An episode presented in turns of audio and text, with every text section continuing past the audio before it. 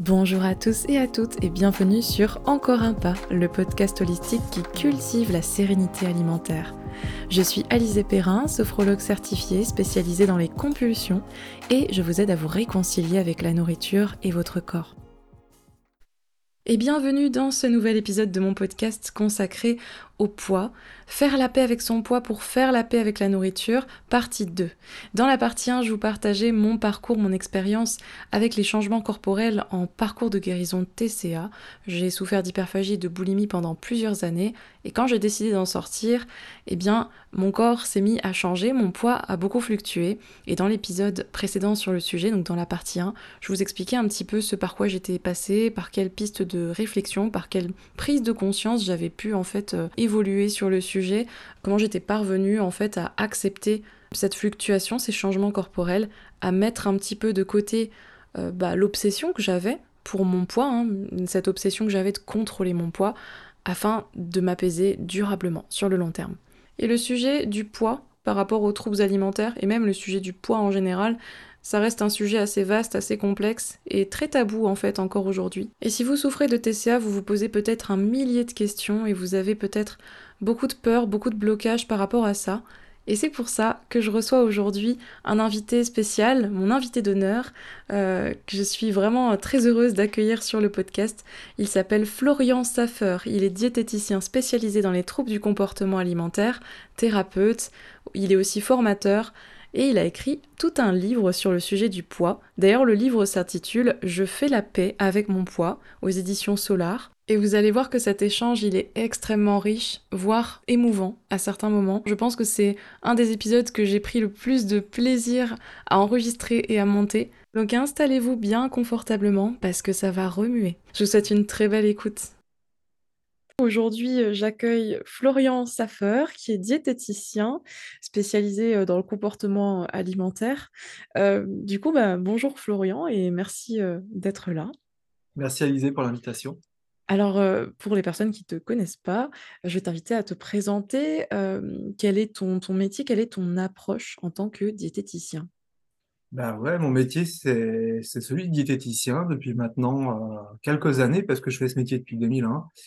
Et euh, quand j'ai commencé à travailler pour moi en pratique privée, c'était en 2005, euh, je me suis vite rendu compte que le métier de diététicien, la formation initiale était vraiment axée sur la, sur euh, la nutrition, sur le, la connaissance des aliments, etc., mais pas vraiment sur l'accompagnement au changement. Et là, je me suis rendu compte, la première année où j'ai travaillé pour moi, que ce que j'ai pris dans la gueule, c'est la vulnérabilité, en fait, la vulnérabilité des gens qui venaient nous voir et qui relevaient davantage des problématiques d'image corporelle, de souffrance par rapport au, comportement alimentaire, etc. Et ça, je n'étais pas du tout euh, formé à ça initialement. Et donc là, tu sais, c'est les crises un peu salutaires où tu te dis, euh, j'arrête ce métier, c'est pas possible, je sais pas bien le faire. Euh, et du coup, j'avais à l'époque une amie psychiatre qui m'a dit, tu devrais t'intéresser un peu aux thérapies comportementales et cognitives. Et c'est à cette période-là, donc très très tôt, j'ai commencé 2005-2006 à, me former aux thérapies comportementales et cognitives et à les intégrer au métier de diététicien, ce qui n'existait pas, euh, ce qui n'existait pas à l'époque. Je travaille notamment avec les outils aujourd'hui de la thérapie d'acceptation et d'engagement, euh, qui est une TCC, une thérapie comportementale et cognitive, bah, qui vise quelque part à augmenter le nombre de comportements pour, euh, pour prendre soin de soi, le nombre de comportements pour avoir une belle qualité de vie, le nombre de comportements pour avoir une vie qui a du sens, tout en réduisant la lutte. Euh, la lutte contre nos pensées, contre nos émotions. Oui, effectivement, c'est intéressant parce qu'en plus, tu en parles souvent, du métier de diététicien et notamment tu parles souvent du terme amaigrissologie et quand je t'entends, voilà, quand j'entends, ben, oui, que tu as découvert que ça va bien au-delà de ce qu'il y a dans l'assiette des gens, en fait et que c'est un vrai, c'est un métier où finalement là, tu apprends à prendre, enfin, tu apprends aux gens à prendre soin d'eux, à améliorer leur image corporelle etc. Donc donc finalement, ça va bien au-delà de de ce qu'on peut penser qu'est un diététicien. Moi, je pense qu'aujourd'hui, on a on a deux types de diététiciens on a vraiment ce que j'appelle les amaigrissologues, ces gens qui sont focalisés sur le poids, la diminution du poids, qui vous vendent du rêve, qui, euh, vous proposent des méthodes qui marchent toujours à court terme, mais qui souvent on va y laisser notre santé mentale, et puis souvent d'ailleurs on va reprendre encore plus de poids qu'on a perdu. Ça, c'est ce que j'appelle les, professionnels qui vont casser les gens. Et puis il y a toute une partie de la profession qui est de plus en plus nombreuse, et heureusement, qui, elle, vise plutôt justement à aider les gens à faire la paix avec la nourriture, à faire la paix avec leur image corporelle, et comme tu le disais, avoir dans la nourriture un moyen de prendre soin de soi. je pense que c'est important aussi, quand on va consulter un diète, de se poser un peu la question de quel bord il est. Quoi. Si vous voyez que c'est marqué régime dans toutes les pages, euh, perdre du poids, etc., il y a une focalisation là-dessus, euh, euh, reverse diet, déficit de calories, etc., ça sent franchement pas bon. Quoi. Mmh, d'accord. Ouais, donc ce qui est important, voilà, c'est de effectivement de bien choisir son diète et toi, en tout cas, dans ton approche, c'est vraiment une approche globale, qui vise un bien-être global de la personne, en passant certes par des conseils avec l'alimentation, mais il y a plein d'autres choses aussi et c'est pour ça justement que récemment, tu as publié un livre aux éditions Solar. Le livre s'appelle «Je fais la paix avec mon poids». Est-ce que tu peux me parler de ce projet? Pourquoi ce livre? Et puis pourquoi ce sujet, en particulier? Bah, ce livre, en fait, c'était vraiment, c'était vraiment justement changer le paradigme du soin diététique et d'amener un paradigme, une vision du soin diététique qui soit davantage axée sur, sur le corps plutôt que sur le poids. Euh, parce que dès qu'on est sur le poids, en fait, on va être en lutte. Hein. C'est tout le temps mon poids qui est trop haut, qui est trop bas, le poids que j'aimerais avoir. Et là, c'est vraiment comment on peut, euh, comment on peut voilà, faire la paix avec son poids et du coup envisager euh, notre corps comme un, objet dont on peut prendre soin. Et ce qui, le livre est composé de plusieurs étapes qui vont dans ce sens-là. C'est des étapes qui visent à la fois à se libérer, par exemple, de notre mental, qui des fois se comporte envers nous comme un tyran, qui nous juge, qui nous critique ou qui nous oblige à nous conformer à une règle. Comment on peut déjà se libérer de ça? Puis comment on peut renouer avec un corps ami? Notre corps, il a des caractéristiques qu'on n'a pas toujours choisies, corporelles.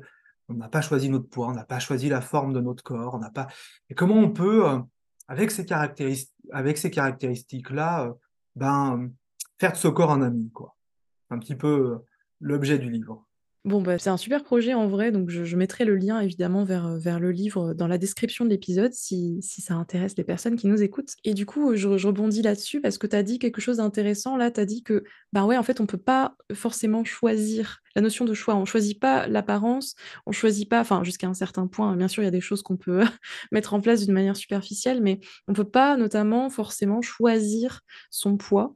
Et en fait, ça me fait penser qu'aujourd'hui, finalement, euh, ben, moi, souvent les personnes que j'accompagne qui souffrent de troubles alimentaires, la crainte numéro un, quand elles me disent voilà, je veux apaiser ma relation à la nourriture, mmh, elles me disent qu'elles ont très peur de prendre du poids. Et du coup, en fait, je suis face à des personnes qui me disent moi, je peux pas accepter mon corps comme ça. Des personnes qui toute leur vie ont mmh. essayé de choisir justement leur poids en mettant en place des restrictions, des régimes, etc.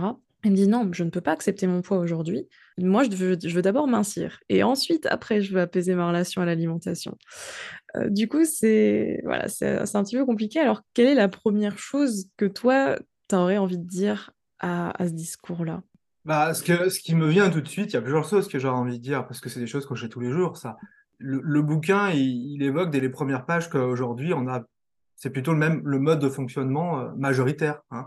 Euh, on sait qu'on a à peu près 70% des femmes qui souhaitent euh, perdre du poids indépendamment de raisons médicales, hein, euh, qui ont un poids santé, qui souhaitent malgré tout en perdre. Ça devient plus la norme qu'autre chose.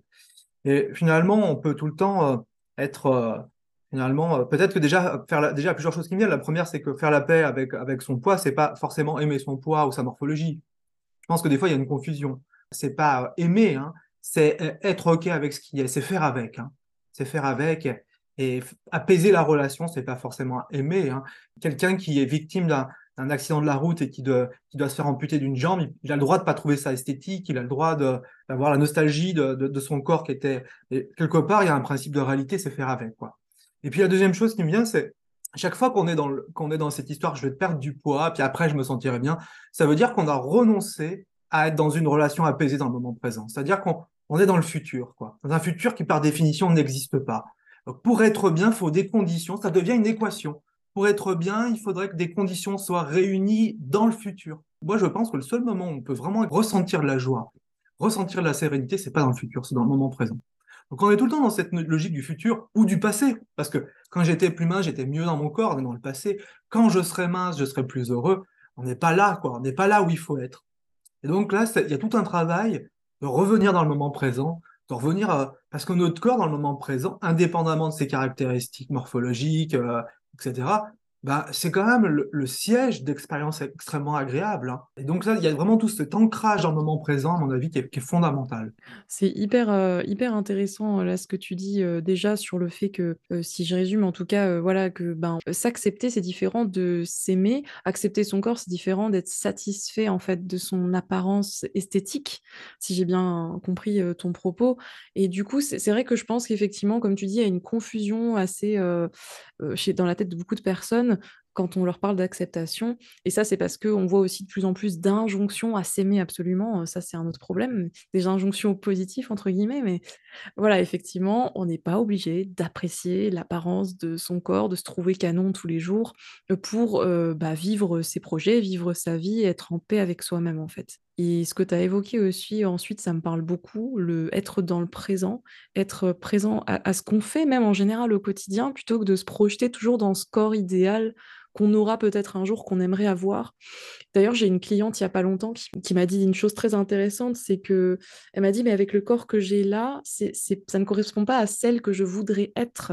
Carrément une notion d'identité derrière ça. Euh, le corps que j'ai là, en fait, c'est pas moi, c'est pas mon corps, c'est pas la personne, la fille que je veux être. D'ailleurs, les chercheurs ont montré que dans notre cerveau, on a vraiment deux parties qui sont responsables de la conscience de soi. Et ça, c'est extrêmement important à comprendre. On a vraiment une partie qui est responsable de la conscience de soi, qui est plutôt dans la partie du, cerveau narrative, toutes les histoires qu'on se raconte. Le blabla qu'on se raconte. Je suis, je suis grand, je suis petit, euh, j'aime ceci, j'aime cela, je peux. Toute cette histoire c'est mentale que notre corps nous raconte, mais on a aussi une partie du cerveau qui est responsable de la conscience de soi, qui est dans ce qu'on appelle la zone de l'interoception, c'est-à-dire des sensations corporelles. Donc, quelque part, le travail qu'on fait, c'est de développer une conscience de soi qui ne soit pas narrative, qui ne soit pas le fruit d'histoires sur soi, la somme des histoires sur soi, et plutôt qui soit la, la, conscience de la sensation du moment présent. On peut être présent à soi parce qu'on a fait son cours de yoga et qu'on était là. On peut être présent à soi parce qu'on a mangé un bon gâteau. On peut être présent à soi parce qu'on est en train de rire avec des amis, parce qu'on a des sensations. Et ça, c'est vraiment, à mon avis, quelque chose qui, est important à expliquer, c'est que si on veut être en paix avec soi, je pense qu'il faut sortir d'une représentation de soi mentalisée pour être dans une représentation, pour d'une conscience de soi euh, basée sur le ressenti. Mmh, effectivement, je suis hyper alignée avec, ça, justement, avec cette approche-là. Euh, et c'est quelque chose, cette, tu vois, être présent, être dans le, être dans ce qu'on fait dans le moment présent et utiliser, activer ses cinq sens et puis en profiter, savourer, c'est quelque chose qui se perd beaucoup forcément quand, on souffre de TCA parce que ben, les pensées envers le poids, envers la nourriture prennent une place démesurée dans l'esprit.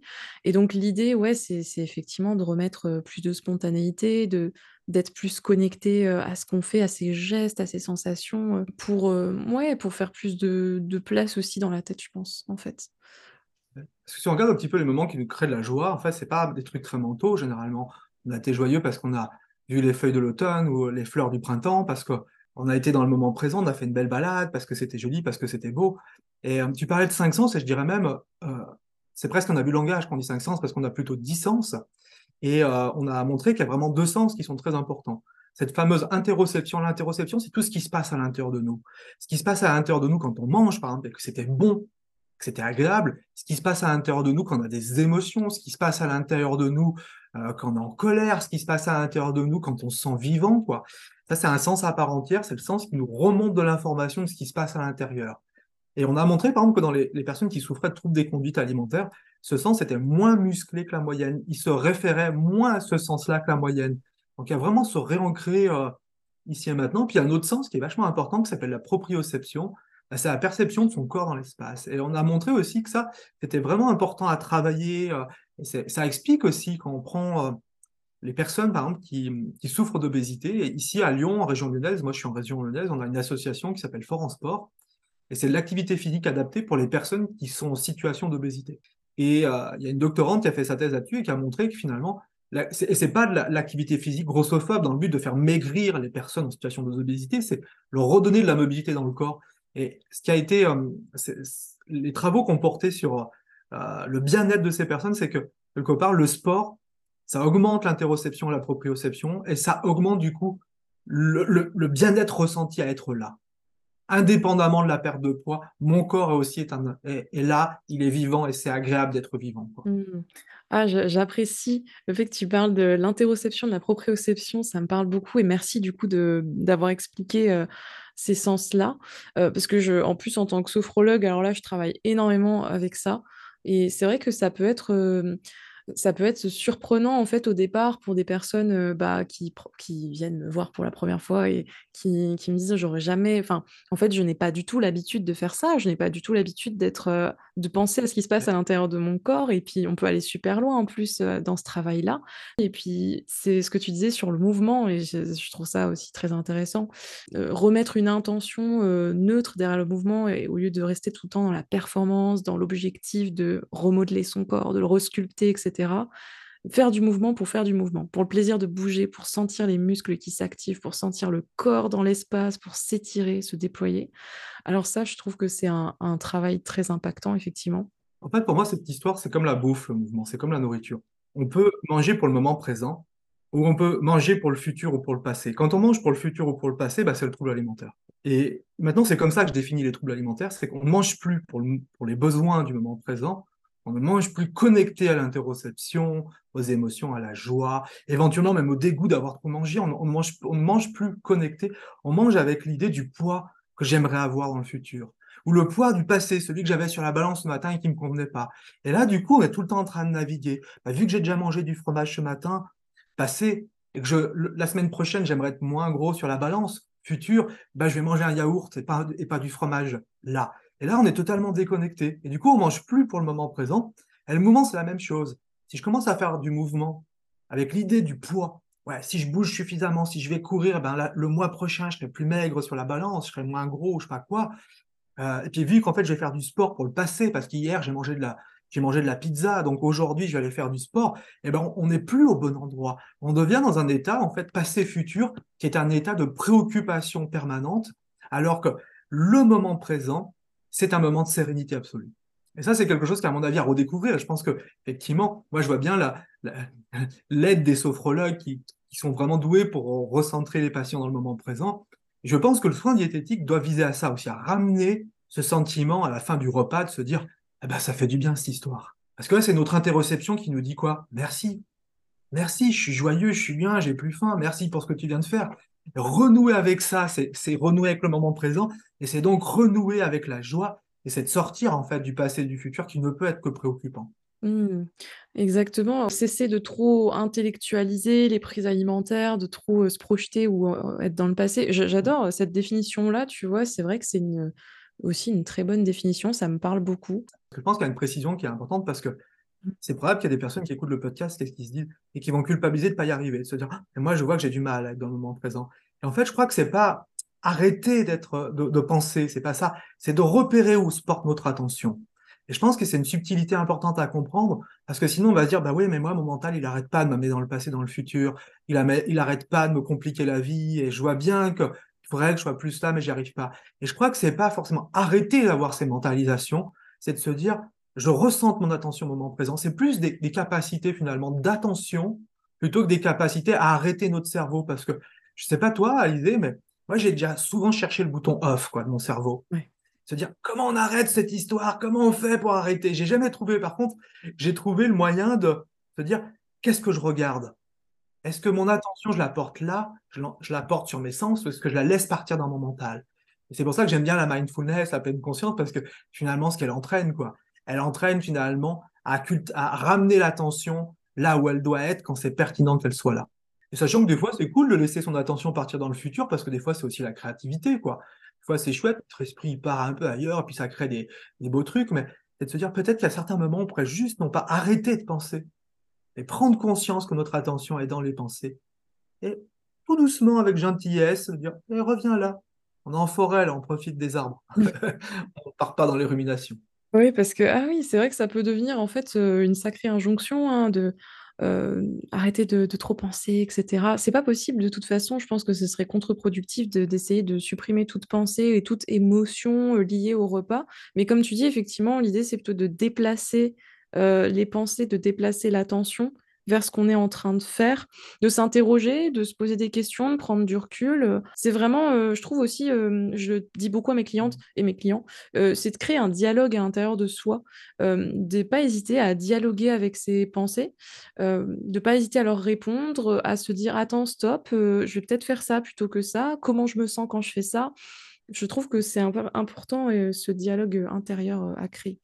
Bah, en fait, j'avais, une question, peut-être qu'on a déjà évoqué des on a certainement déjà beaucoup évoqué les réponses dans notre échange là, mais en gros, ma question, c'est comment, arrêter de justement de vouloir choisir son poids? Comment arriver à cette mentalité où on est OK avec le fait de plus choisir son poids et de travailler davantage sur, bah, sur la relation à l'alimentation? Alors, la légende raconte qu'il suffit en fait, de toucher mon livre pour que ça devienne tout de suite paisible. Euh, j'aimerais, beaucoup que ça soit le cas. Derrière, derrière, cette, derrière cette boutade, euh, il y a l'idée quand même qu'on est dans un cheminement. Et ça, c'est important aussi parce que on peut de nouveau, sans le vouloir, créer un peu une forme de culpabilité, de se dire, mais moi, je vois que c'est difficile pour moi, se lâcher prise, je vois que c'est dur pour moi d'accepter que j'ai cette morphologie-là, ou euh, plus qu'accepter de faire avec cette morphologie-là, je vois que c'est pas forcément simple pour moi. Je pense que c'est un, cheminement. Je pense que c'est un cheminement qui, qui, se fait aussi dans, dans la durée, et ça c'est important peut-être de le dire. Et euh, je travaille avec des gens qui ont des troubles des conduites alimentaires assez sévères, euh, je travaille avec des personnes qui sont vraiment en souffrance avec leur nourriture, avec leur assiette, et, on, est tout le temps amené à, travailler l'image corporelle, tout le temps. Et ce que je leur dis, c'est cette histoire de pacifier votre relation à l'image corporelle, c'est pas le travail des prochaines séances, c'est le travail des prochains mois, des prochaines années. Parce que du coup, ça nous remet dans une temporalité qui est bonne aussi. Hein. Euh, parce qu'on est presque aujourd'hui dans une espèce de, de, de culture, il faut même performer pour lâcher prise. Quoi ou même performer pour lâcher prise. Et je pense que bah, on chemine. On peut se dire, bah ouais. Euh, et ça va se détricoter, cette histoire de, du poids, comment on fait avec son poids. Euh, dans une société qui survalorise le contrôle, dans une société qui survalorise la masseur, dans une société qui survalorise l'effort, dans une société qui survalorise toutes ces choses-là, et, et, et, c'est pas une légende quand on regarde la sociologie, globalement, on a plus de probabilité d'avoir un travail si on est beau que si on n'est pas beau, on a plus de probabilité d'avoir euh, un accès au logement si on est mince que si on est obèse. Donc il y a quand même un principe de réalité, et donc déjà, une des étapes, ça peut être aussi de se dire, faut que je développe une forme d'esprit critique aussi par rapport à ça, quoi. Faut que je développe une forme d'esprit critique, parce que sans, développer d'esprit critique, on va, on va être l'esclave de ça.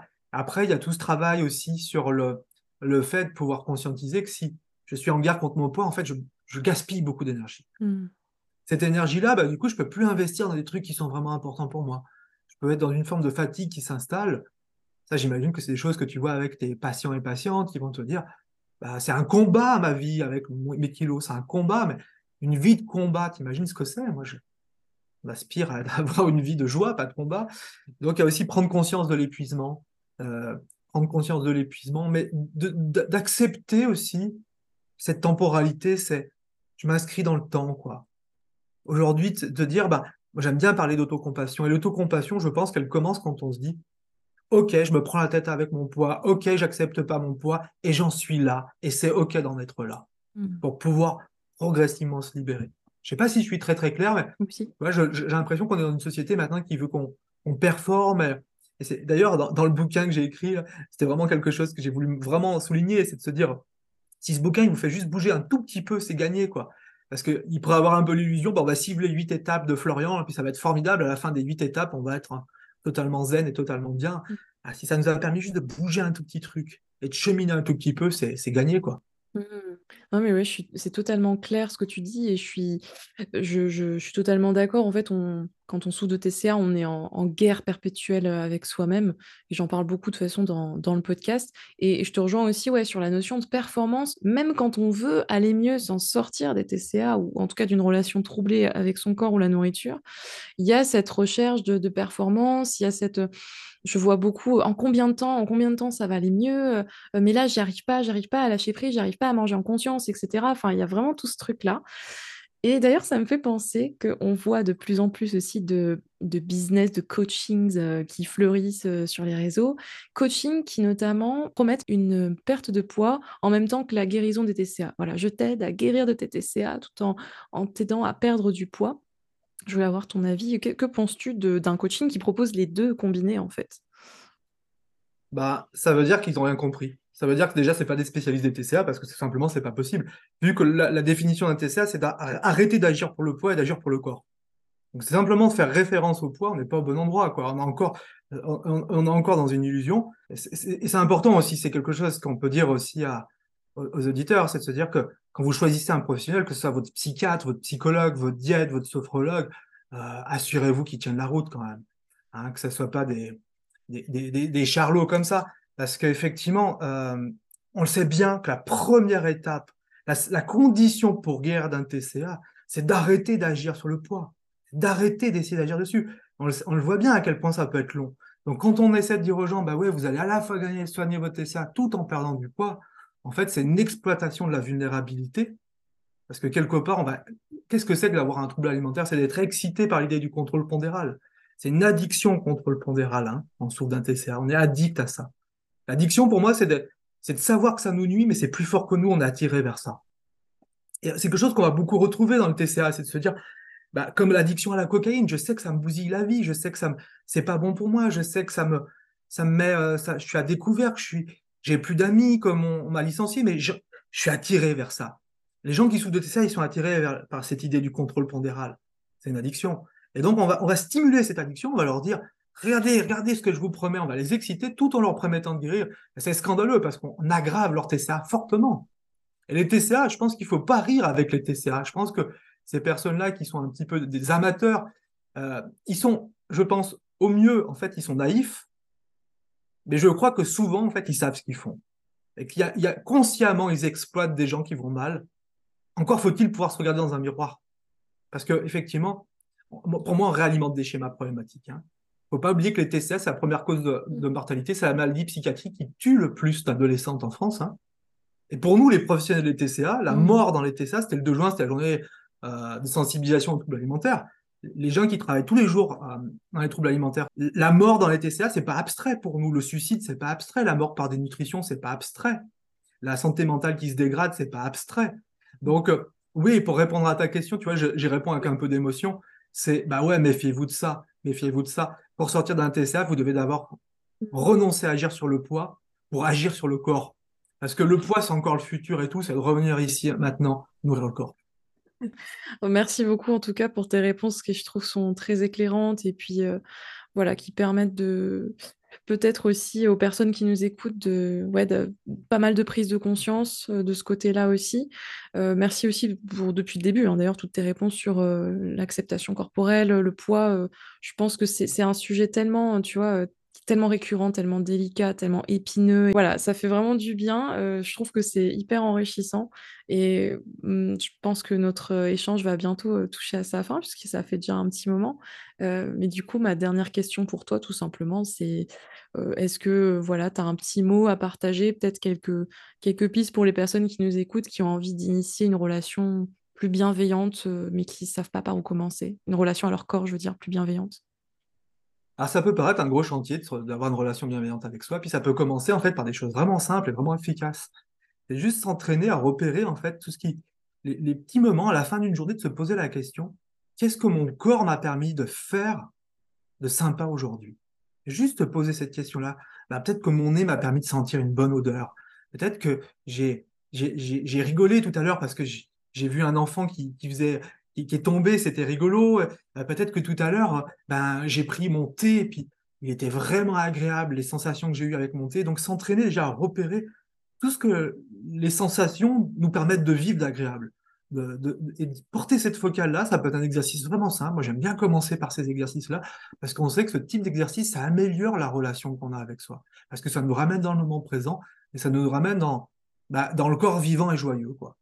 Ça peut être un truc tout simple, Mmh. OK, bah, merci beaucoup. Ouais, ça ressemble un peu à une sorte de petit journal de de gratitude, en fait, ce que tu décris là, écrire les petites écrire ou juste se dire dans sa tête, voilà, les petites choses, effectivement, les petits moments, euh, les petits moments comme ça de la journée, euh, je trouve que c'est très, très en fait, beaucoup plus impactant que ce que que ce qu'on croit. Moi, ce que j'aime bien quand je propose cet exercice-là, c'est en se remémorant vraiment les sensations. Mmh. Que ce soit pas dans le mental, que ce soit juste comment c'était quand quand j'ai senti monter, comment c'était quand j'ai rigolé tout à l'heure, comment c'était quand j'ai fait cette petite marche et c'était bien agréable?